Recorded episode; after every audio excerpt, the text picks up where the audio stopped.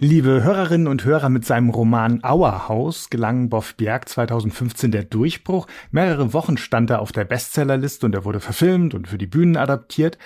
Ähm, Serpentin, sein deutlich düsterer Nachfolger, stand im Jahr 2020 auf der Shortlist für den Deutschen Buchpreis. Dass es davor einen ersten Roman gegeben hat, den kaum jemand kennt, das wissen viele nicht. Das wird sich wohl bald ändern, denn dieser Debütroman mit dem Titel Deadline erschien gerade in einer Neuausgabe im Kanon Verlag. Darum geht es heute bei uns im Podcast. Danach haben wir ein neues Literaturrätsel in petto.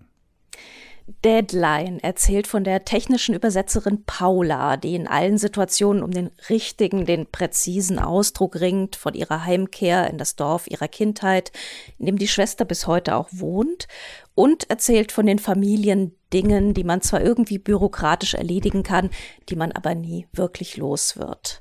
Nun kehrt Boff Berg zwar nicht ganz in die Kindheit zurück, aber immerhin zu seinem ersten Roman, der auch schon 13 Jahre alt ist. Darüber möchten wir mit ihm reden und er ist uns aus Berlin zugeschaltet. Hallo Boff Berg, schön, dass du dabei bist. Hallo Andrea. Schön, dass auch du dabei bist, Andrea. Es gab jetzt ein paar Folgen ähm, ohne dich, urlaubsbedingt, ferienbedingt und es ist einfach viel, viel besser zu dritt.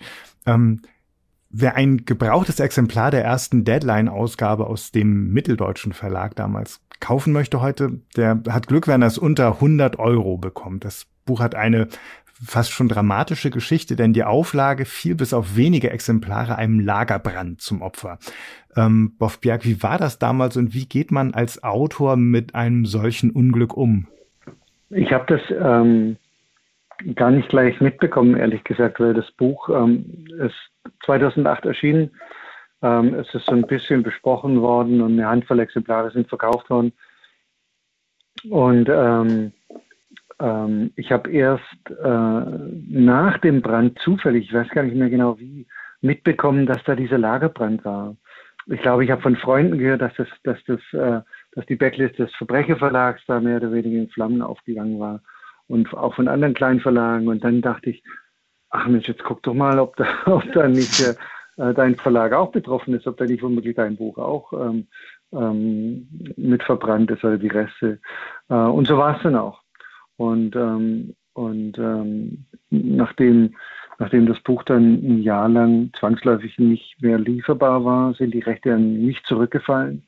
Und, ähm, und dann kam irgendwann Auerhaus raus und mein erster Roman, Deadline, war mehr oder weniger nur so ein Gerücht, weil halt nur 200 Leute ähm, das Buch gekauft haben und wahrscheinlich noch weniger gelesen, vermute ich. Ähm, und ähm, von daher habe ich von dem Brand selber gar nicht, gar nicht sofort mitbekommen, sondern erst später. Aber es ist, es ist, natürlich eine dramatische Sache für vor allem für, ähm, für, für, ähm, für diese kleinen Verlage, die davon betroffen waren, weil halt weil halt ähm, tatsächlich viele Bücher ähm, einfach jetzt weg sind. Aber jetzt ist es natürlich auch für einen Autor eine dramatische Geschichte. Soweit ich weiß, war Deadline ja dein Abschlussprojekt in der Leip beim Leipziger Literaturstudium. Und äh, man setzt ja wahrscheinlich als Autor doch auch ein paar Hoffnungen in so ein Erstlingswerk rein, nehme ich mal an. Und plötzlich ist das halt komplett weg. Ja, es war meine, meine Diplomarbeit am Literaturinstitut, das stimmt. Ähm, aber das mit den Hoffnungen, das hatte sich zum Zeitpunkt des Brandes ohnehin längst zerschlagen.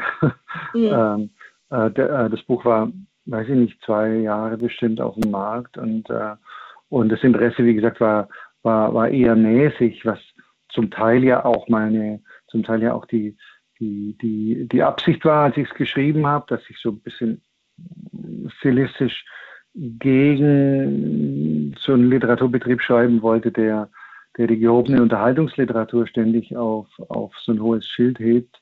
Ähm, und ähm, dieses, dieses Vorhaben dagegen so ein bisschen anzustinken, ist mir äh, viel besser gelungen, als ich es eigentlich wollte, nämlich indem sich halt praktisch gar niemand für das Buch interessiert hat. Und von daher war, war Deadline für mich fast schon ähm, für mich selber auch ein erledigtes Kapitel eigentlich, als dann dieser Lagerbrand kam.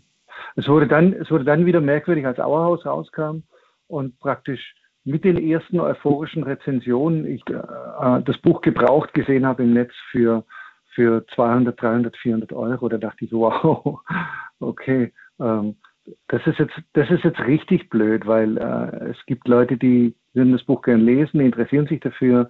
Es ist aber nicht da oder halt nur zu irgendwelchen Fantasiepreisen ähm, äh, antiquarisch erhältlich.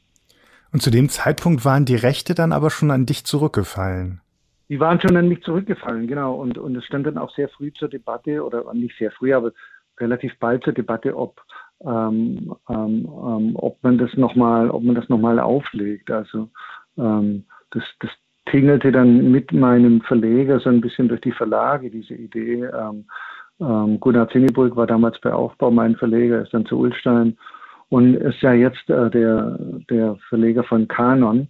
Und ähm, so tingelte, es, äh, tingelte die Idee, das Buch neu rauszubringen, mit Gunnar Zinneburg ein bisschen mit.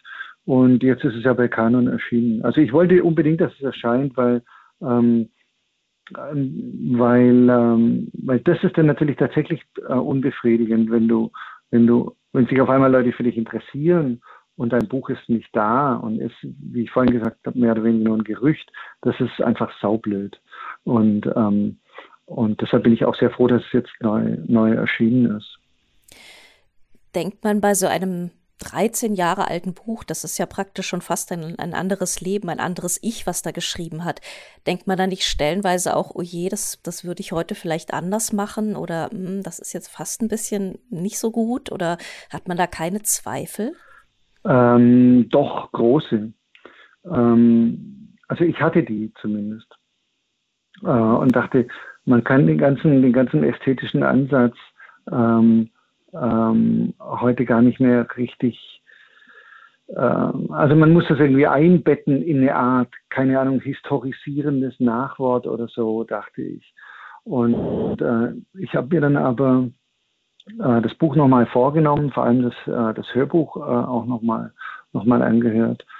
Und äh, das soll jetzt nicht eitel klingen, aber ich war dann sehr, sehr erstaunt, wie ähm, wie gut der Text tatsächlich gealtert ist. Ich hatte nicht damit gerechnet. Ich dachte, das kommt jetzt raus als so eine Art Dokument. Das ist das, was der, der später Auerhaus geschrieben hat, als erstes äh, geschrieben hat. Hier guckt es euch mal an. So. ähm, ähm, aber ähm, meiner Ansicht nach ist der, ist der Text, äh, kann der Text tatsächlich ähm, äh, immer noch bestehen. So, das, das fand ich selber sehr, äh, natürlich sehr erfreulich auch also diese Erkenntnis. Das haben immer wieder Leute zu mir gesagt, die das Buch gelesen haben. Aber wie das dann immer so ist mit dieser Art von Lob, man glaubt es halt nicht. So. Es gab dann zwei Verdachte, sagt man das, ähm, wer gealtert sein könnte, entweder der Text oder dann eben ähm, der der lesende, es wiederlesende Autor äh, 13 Jahre später und beides hat sich nicht umgesetzt. Beides, beide haben sich nicht bewahrheitet. Das ist ja interessant. Ja, ähm, ähm, es ist es ist ein bisschen unangenehm, wenn ich, wenn ich da so drüber reden muss, aber, aber, aber gut. ähm, ähm, was mich erstaunt hat, war tatsächlich, ähm, als ich das Hörbuch gehört habe, ähm, dieser Drive und dieser Rhythmus, den der, den der, den der Text auch nach, auch nach 13 Jahren immer noch hat. Äh, und dass das immer noch funktioniert und dass man nicht äh, nicht äh, sich gelangweilt abwendet. Also ich jedenfalls. Und ich, und ich bin sehr schnell gelangweilt von meinen eigenen Sachen, ehrlich gesagt. Ich, ich war erstaunt, wie viel, wie viel von dem, was später in, äh, äh in Auerhaus, vor allem aber in den Serpentinen drin ist, da schon angelegt ist äh, in, in Deadline. Da war ich sehr, sehr erstaunt. Aber gut, das ist halt, da haben sich halt sozusagen die Blickwinkel die Blickwinkel geändert im Laufe, der, im Laufe meines eigenen Lebens. Eine Kleinigkeit, so konnte ich dem Nachwort entnehmen, hast du allerdings geändert in diesem Buch. Ähm, und zwar hast du einmal das ausgeschriebene N-Wort durch ein N-Wort, also N-Punkt, glaube ich, ersetzt. Ähm, ja, also das, das war dann etwas, was ähm, dann doch irgendwie die Sensibilität äh, des heutigen Boff-Berg ich ähm, dann doch nicht mehr bestanden hat. Äh, nee, ähm, äh, genau so war es. Also äh, ich habe, ähm, ich bin richtig erschrocken, als ich das, ähm, ähm das ausgesprochene N-Wort mehrfach ausgesprochen ähm, äh, äh, auf dem alten Hörbuch gehört habe plötzlich, weil es so unvermittelt kommt.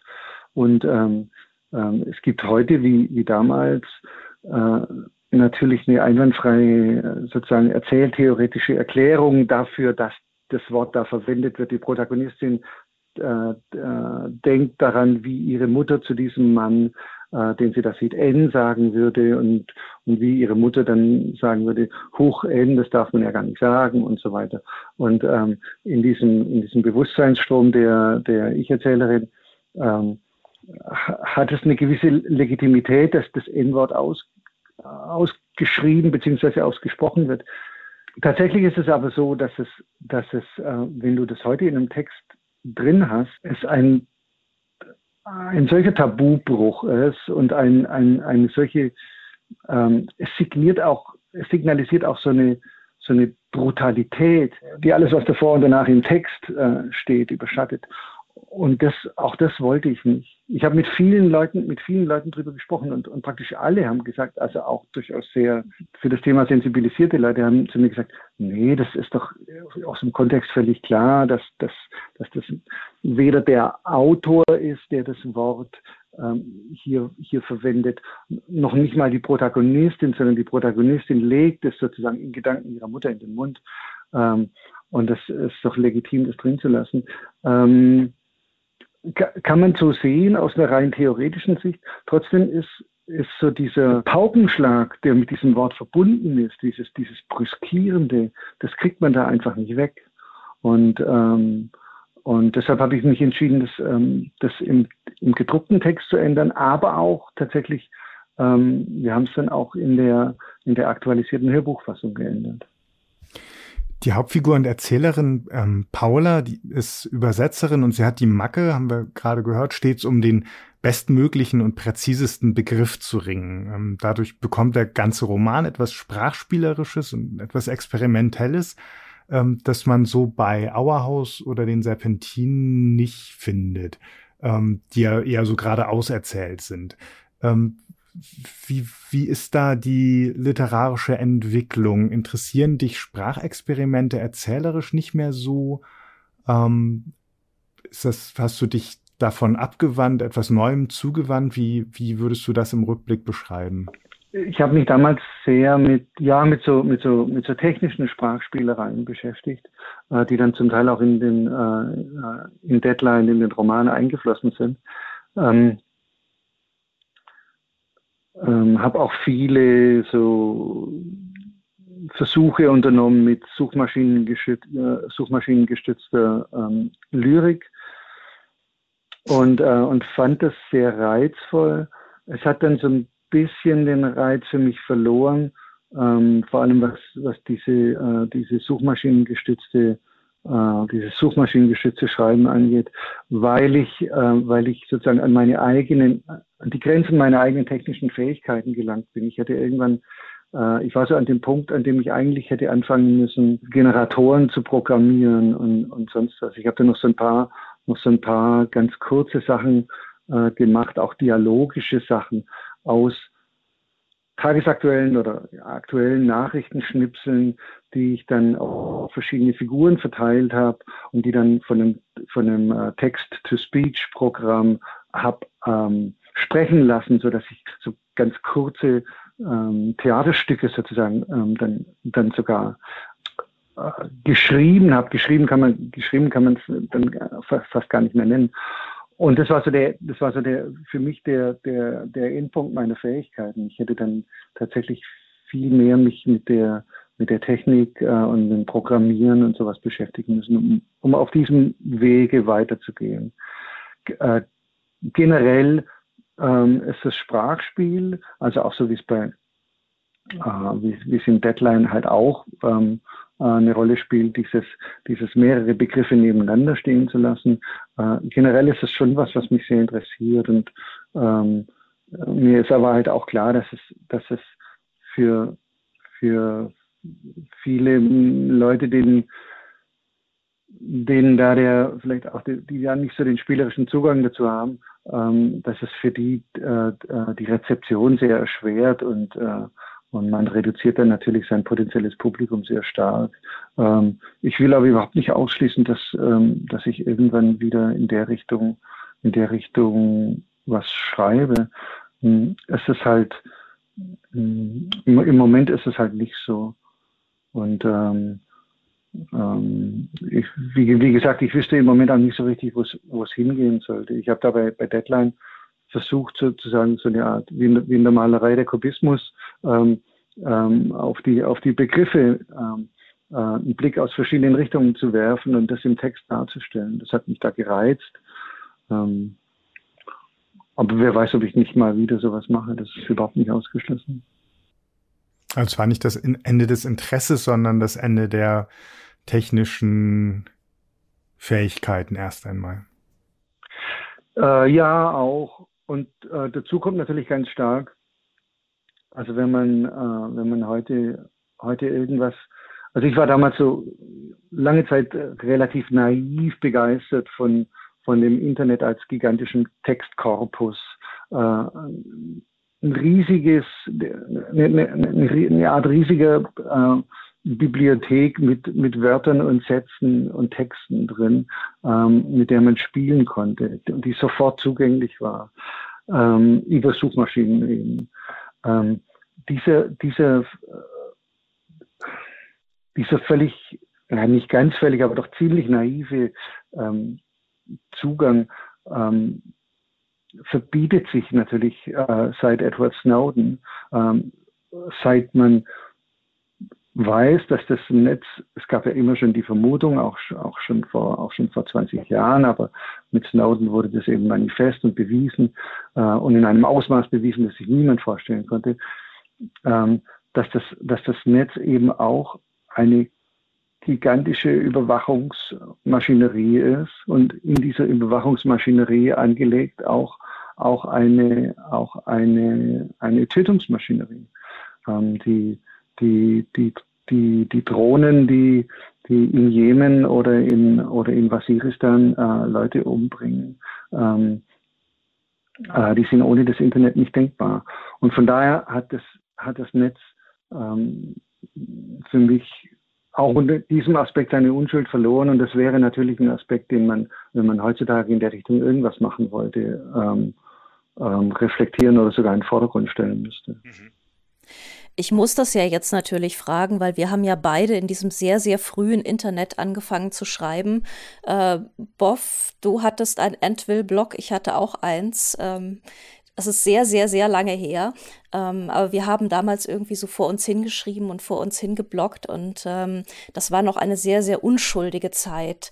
Äh, hat dir dieses Bloggen, dieses Schreiben im Internet, das regelmäßige Schreiben, hat, wie, wie würdest du das heute einordnen? Ist das, waren das so frühe Lockerungsübungen oder hat dir das schon irgendwie, ähm, hast du da dich ästhetisch ausprobiert oder was für eine, wie, wie, wie wichtig war das für dich?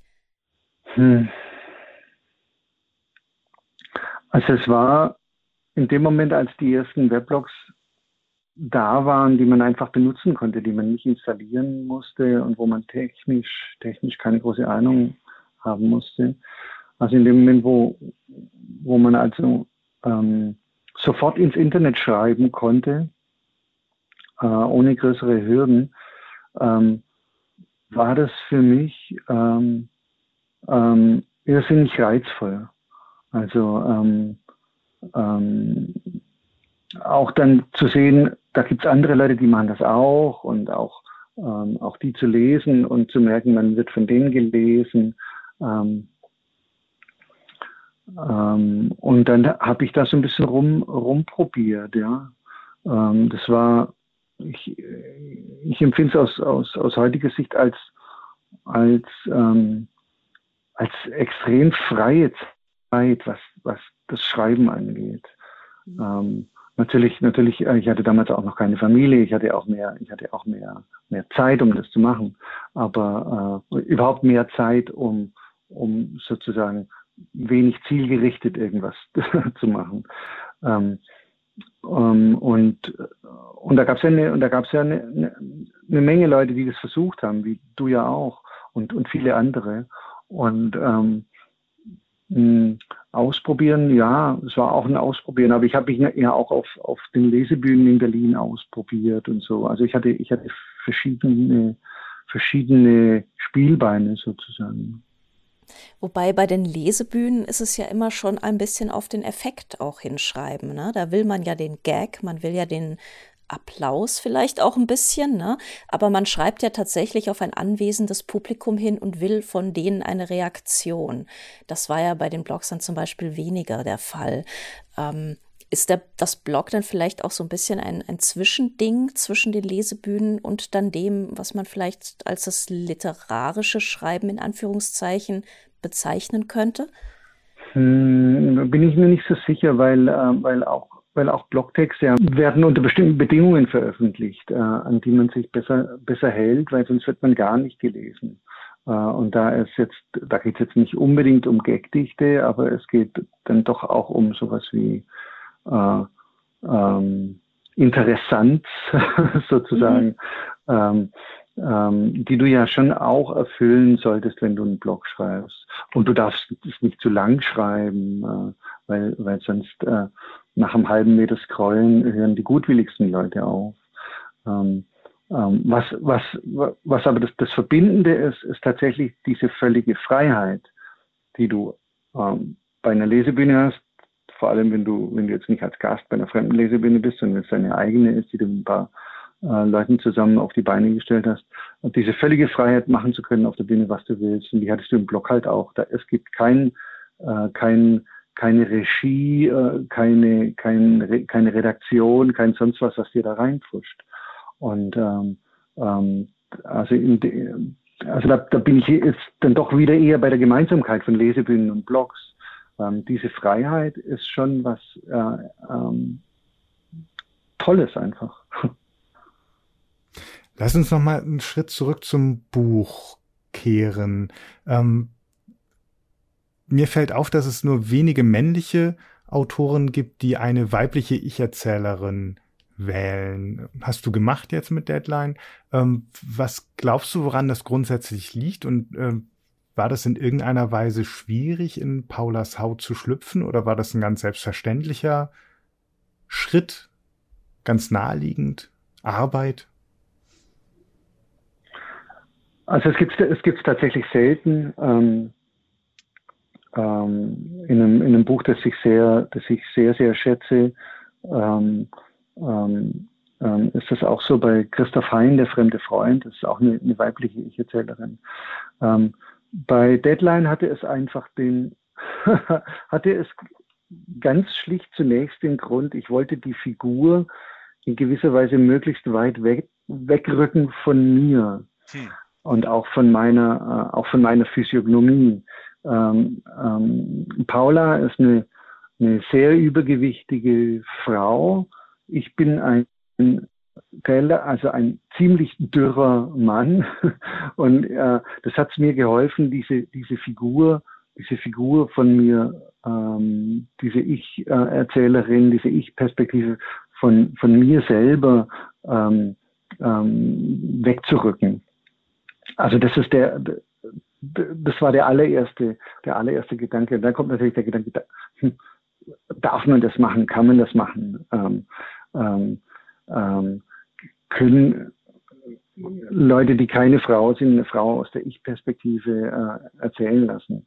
So, ähm, ich dachte, das habe ich so ein bisschen hin und her überlegt und ich dachte, naja klar, das ist eine, schon, eine, schon eine berechtigte Frage. Andererseits, andererseits ist sozusagen die, die prototypische Erzählerfigur, egal wer, wer ein Buch schreibt oder einen Roman schreibt, ähm, seit, seit äh, hunderten von Jahren ein Mann. Ähm, also wenn du, wenn du äh, eine Ich-Erzähler, also wenn du was aus der Ich-Perspektive liest, äh, nimmst du auch fast automatisch an, außer es werden vorher ganz klare andere Zeichen gesetzt, nimmst du auch heute noch fast automatisch an, dass es ein Mann äh, ist, der das erzählt. Und ich dachte, was soll's, das muss ja nicht ewig so bleiben. Ähm, und dann steht natürlich die Frage, gibt es, gibt es Aspekte, die, ähm, die du als Mann nicht beschreiben kannst, was, was, die, was die weibliche Perspektive angeht. Äh, und die gibt es natürlich, natürlich jede Menge, diese Aspekte. Ähm, allerdings ist es äh, bei, bei der Paula, der Ich-Erzählerin aus Deadline, ähm, der große Vorteil, dass sie ähm, eher, so ein, eher so eine Art Homo Faber ist. Also sie ist, ähm, ähm, sie ist nicht gerade nicht gerade das, was sich, was sich ähm, traditionelle Frauenzeitschriften unter einer, unter einer typischen Frau vorstellen. Und, äh, und sie hält auch ähm, alles Mögliche von sich fern, was, was jetzt ähm, ähm, oder zumindest äh, zeigt sich es, zeigt es sich sprachlich nicht, ähm, was, was sie berühren als oder als Frau ähm, ähm, äh, angehen könnte. Und von daher ist es so, dass es eigentlich, glaube ich, nicht so einen großen Unterschied äh, macht, ob diese Ich-Erzählerin, ähm, äh, ob diese Ich-Perspektive eine Frau ist oder, oder, ein, oder ein Mann. Weil sie, weil sie einfach einen relativ technokratischen Blick auf die, auf die, auf die Welt hat. Ich fand sie eigentlich, ehrlich gesagt, genau deswegen ziemlich glaubwürdig, weil ich ja auch nicht jedem meiner Gedanken voransetze. Ich als Frau denke jetzt, Mist, die Technik steht nicht oder so. Äh, also man denkt das ja erstmal so als Mensch, ne? Äh, und, und deswegen fand ich Paulas Affekte eigentlich komplett äh, nachvollziehbar und verständlich. Und ähm, es gibt am Anfang so einen kurzen Irritationsmoment, wo man versteht, ach Mensch, ja, ist doch eine Frau, obwohl da vorne ein Mann drauf steht auf dem Cover, aber äh, so. Aber danach habe ich es eigentlich komplett vergessen. Genau wie ich auch die Sprachspielereien irgendwie ähm, man, man stolpert die ersten drei Seiten, aber danach reiht sich das eigentlich dann doch sehr organisch ein, finde ich, so in den Erzählfluss. Und ähm, dann bin ich eigentlich auch mit Paula und ihrem Tick sehr gut mitgegangen. Ja, das freut mich, dass du das sagst. Ja, ich hoffe, das geht anderen auch so. Und ähm, ja, ich hoffe, dass es dem, dem Buch auch, äh, dass das Buch auch diesmal etwas besser wahrgenommen wird als im ersten Anlauf. Ähm, es erscheint ja im Kanon Verlag. Ähm, der Name ist jetzt äh, vielen noch nicht ganz bekannt. Es ist auch ein ganz neuer Ver Verlag, ein unabhängiger Verlag. Ähm, und du bist auch als Mitgesellschafter immer wieder ähm, auf diesen Verlagsgruppenbildern ähm, abgebildet worden. Ich dachte, ach Mensch, guck mal, da steht ja Boff Berg, ja, den kennst du. So, äh, wie kamst du denn eigentlich äh, zu Kanon, beziehungsweise was, was weißt du darüber? Warum bist du da mitgegangen und hast dich da auch gleich eingekauft? Also, es war ja so, dass, ähm, ich hatte es vorhin kurz angedeutet, dass Gunnar Zinnibult, mein damaliger Verleger bei Aufbau, der, der ähm, das Auerhaus-Manuskript auf den Tisch gekriegt hat und als einziger von 10 oder 20 Verlegern gesagt hat, ja, das will ich machen. Ähm, das äh, Gunnar Zinneburg ähm, ähm, Auerhaus eben gemacht hat bei Aufbau, beziehungsweise bei Blumenbar. Äh, dann von Aufbau weggegangen ist zu Ulstein. Ich bin mit ihm zu Ulstein gegangen und dann ähm, ähm, hörte er auch bei Ulstein auf zu arbeiten und hat sich überlegt, was, was will er jetzt eigentlich machen. Und kam dann, ähm, wir haben uns dann in der Zeit äh, immer wieder darüber unterhalten, was seine Pläne sind und so. Und irgendwann kam er mit der Idee äh, eines eigenen Verlages. Und, ähm, und ich dachte, hu, naja, das ist schon eine, ein ziemliches Wagnis. Ähm, also gerade auch in der, in der Zeit, als so, sozusagen, es war klar, die Verlagsgründung fällt in diese Zeit, wo Corona auf dem Höhepunkt ist, wo die Buchläden zum großen Teil in Deutschland geschlossen sind. Ähm, äh, man muss eigentlich schon ganz schön wahnsinnig sein, um, um in der Zeit ähm, einen Verlag gründen zu wollen. Und ähm, habe dann aber immer wieder mit ihm drüber gesprochen und er hat mich und einige andere dann auch, auch gefragt, äh, ähm, ob, ob wir dann nicht Mitgesellschafter werden, werden wollen. Ähm, nicht, weil es ihm jetzt an, an Geld gefehlt hätte, sondern weil er, weil er sozusagen ähm, Freunde ähm, als Berater dann mit dabei haben wollte. Und ich fand das sehr schmeichelhaft und, ähm, und hatte auch große Lust, das zu machen und große Lust, das mit, äh, da mit Gunnar und den anderen Leuten äh, zusammen zu machen. Ähm, und bin sehr glücklich auch mit den ersten Büchern, die liegen jetzt hier gerade neben mir, äh, von Katharina Volkmer, äh, der Termin und äh, der Briefwechsel von Lionel Feininger. Ähm, und Deadline, das waren jetzt die ersten drei und es kommen noch zwei weitere die, äh, in diesem Programm. Ähm, was den Titel angeht, den Titel des Verlags, den Namen des Verlags angeht, habe ich gesagt, Gunnar, es, ich weiß nicht, ob, wie, wie, du das mitkriegst, diese, diese große Diskussion über Kanon, also über den literarischen Kanon im Moment, die ja auch ähm, zum Teil sehr heftig geführt wird. Und wenn dann, wenn dann ein Verlag ankommt und sich, und sich tatsächlich Kanon nennt, das ist doch ein, das ist doch, ähm, ich weiß nicht, ob das so gut ist, habe ich zu ihm. Äh, ob, ob das nicht anmaßend rüberkommen muss. Und dann sagte er, nö, das ist ja auch äh, Kanon, das ist ja nicht nur der literarische Kanon, sondern Kanon steht für ihn vor allem äh, für Vielstimmigkeit.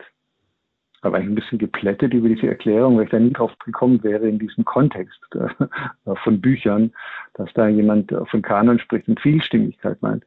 Und ließ mich dann aber so ein bisschen davon überzeugen und dachte, ja Gott, dann der Verlag halt Kanon. Und letztlich äh, wenn so ein Verlag mal eine Handvoll Bücher gemacht hat, ist es ohnehin egal, wie der Verlag konkret heißt.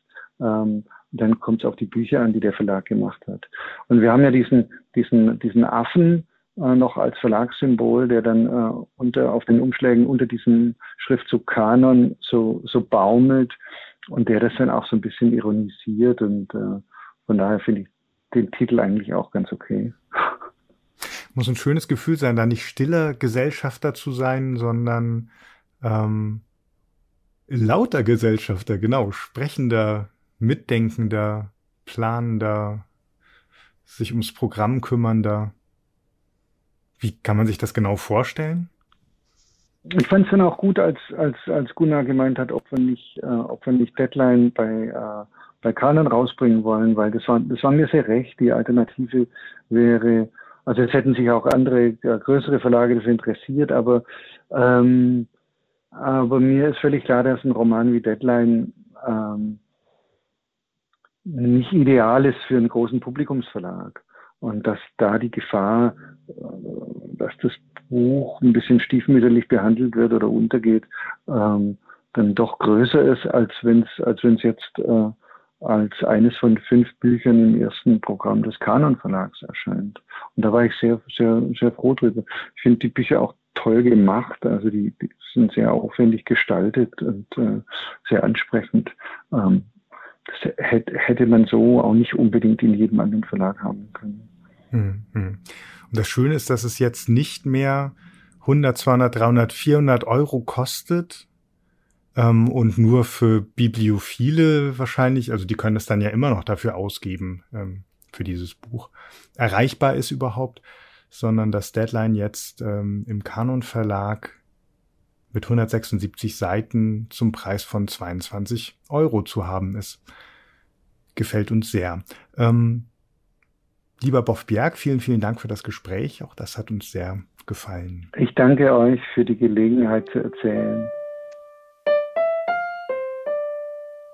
Mitte August 2021. Zeit für ein neues Literaturrätsel von Tilman Spregelsen. Seit zwei Jahren nun schon erzählt uns der Kollege die Geschichte eines bekannten Werks, allerdings aus Sicht einer Nebenfigur.